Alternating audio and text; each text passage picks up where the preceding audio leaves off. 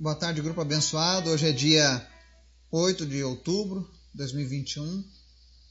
Estamos aqui mais uma vez para aprender um pouco mais de Deus, para compreender a vontade dele, para entender os seus desígnios e os seus planos que ele tem para as nossas vidas.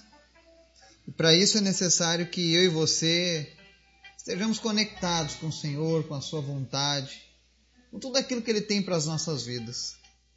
Nós temos falado nesses últimos dias acerca de disponibilizarmos os nossos olhos, os nossos ouvidos para Deus. Agora eu queria falar um pouco sobre disponibilizarmos o nosso coração, a nossa vida para Deus. Nós vamos ler um texto que está lá no livro de Filipenses, capítulo 2, no verso 13, falando sobre o assunto. Mas antes da gente começar o estudo de hoje, eu quero te convidar para a gente orar, para a gente interceder, amém? Obrigado, Jesus, tu és bom, tu és maravilhoso. Nós te agradecemos, Pai, por tudo que o Senhor és. Nós queremos te apresentar o nosso dia, as nossas vidas, os nossos negócios, tudo que temos e tudo que somos. Queremos pedir ao Teu Espírito Santo que esteja nos visitando nessa hora, suprindo cada uma das nossas necessidades. Que nós venhamos a a nos completar em tua presença nessa hora, Senhor. Que pessoas venham sentir a tua visitação como nunca antes, Pai. Nós anseiamos por ti, nós anseiamos pela tua presença, nós anseiamos por ouvir a tua voz. Por isso nós te pedimos, Pai, em nome de Jesus, ser conosco nesse dia. Visita agora os enfermos, os que estão hospitalizados, os que lutam contra alguma doença incurável aos olhos dos homens. E Senhor, em nome de Jesus, traz cura, traz restauração para essa pessoa. Nós repreendemos agora, Deus, toda doença causada pelo Covid. Nós repreendemos todo tipo de câncer. Visita em especial a vida do Myron e da Tiffany. Em nome de Jesus, nós oramos agora, Deus, para que os exames de sangue do Myron venham dar negativo para o câncer de sangue e que ele seja curado nessa tarde em nome de Jesus. Manifesta o teu poder, visita ele agora, Jesus, e cura agora toda enfermidade causada pelo câncer no seu sangue. Que em nenhum dos exames venha mais venha detectar este câncer, que ele desapareça de uma vez por todas em nome de Jesus. Também ordenamos agora em nome de Jesus para que todo câncer que está agindo no corpo da Tiffany bata em retirada agora, saia agora toda raiz de câncer e que ela seja curada. Visita agora, Deus, cada pessoa que está enferma. E onde houver uma enfermidade, Jesus vai trazendo cura para essa pessoa, no nome de Jesus. Também te pedimos, Pai, fala conosco através da tua palavra, nos ensina a crer, a confiar, a descansar em ti, a entendermos a tua vontade, colocarmos ela em primeiro lugar em nossas vidas, Pai.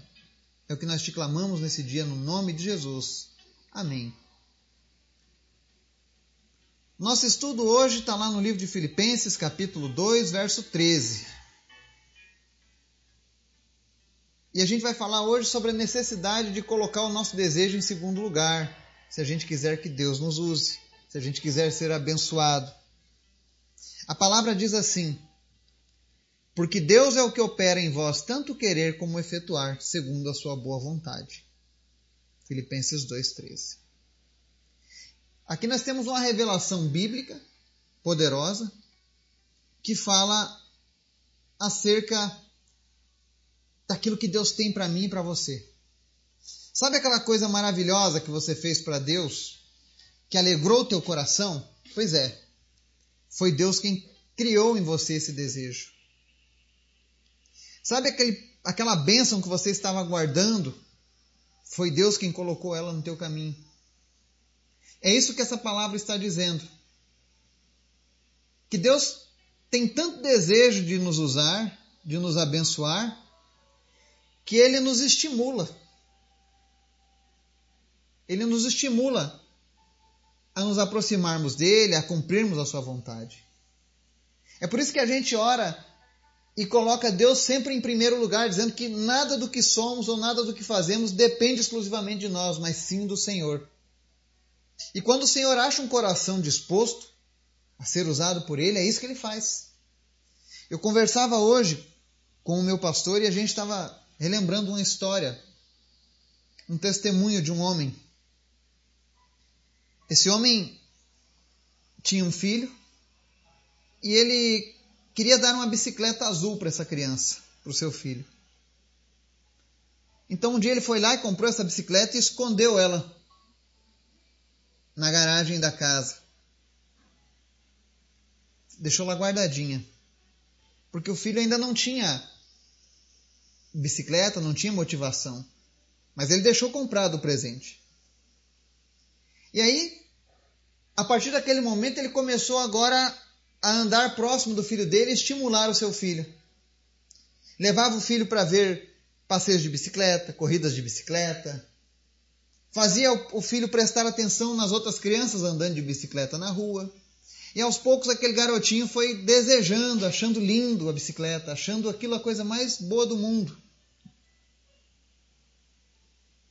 Ou seja, o pai estimulou o filho a desejar andar de bicicleta, a desejar ter uma bicicleta. E quando o estímulo já estava lá 100% funcionando. O menino estava apaixonado pelo fato de, de alguém poder andar numa bicicleta. O menino fala para ele: Pai, eu quero uma bicicleta. E aí o pai fala: Que tal se a gente comprasse uma bicicleta azul para você, linda? E aí o filho falou: É isso mesmo, pai, é bem isso que eu gostaria. E aí o pai leva o filho até a garagem e mostra o presente. E o menino fica maravilhado quando ele enxerga o presente que o pai havia preparado para ele, a bicicleta azul, que ele passou a desejar. Isso é uma analogia para mostrar aquilo que Deus faz nas nossas vidas.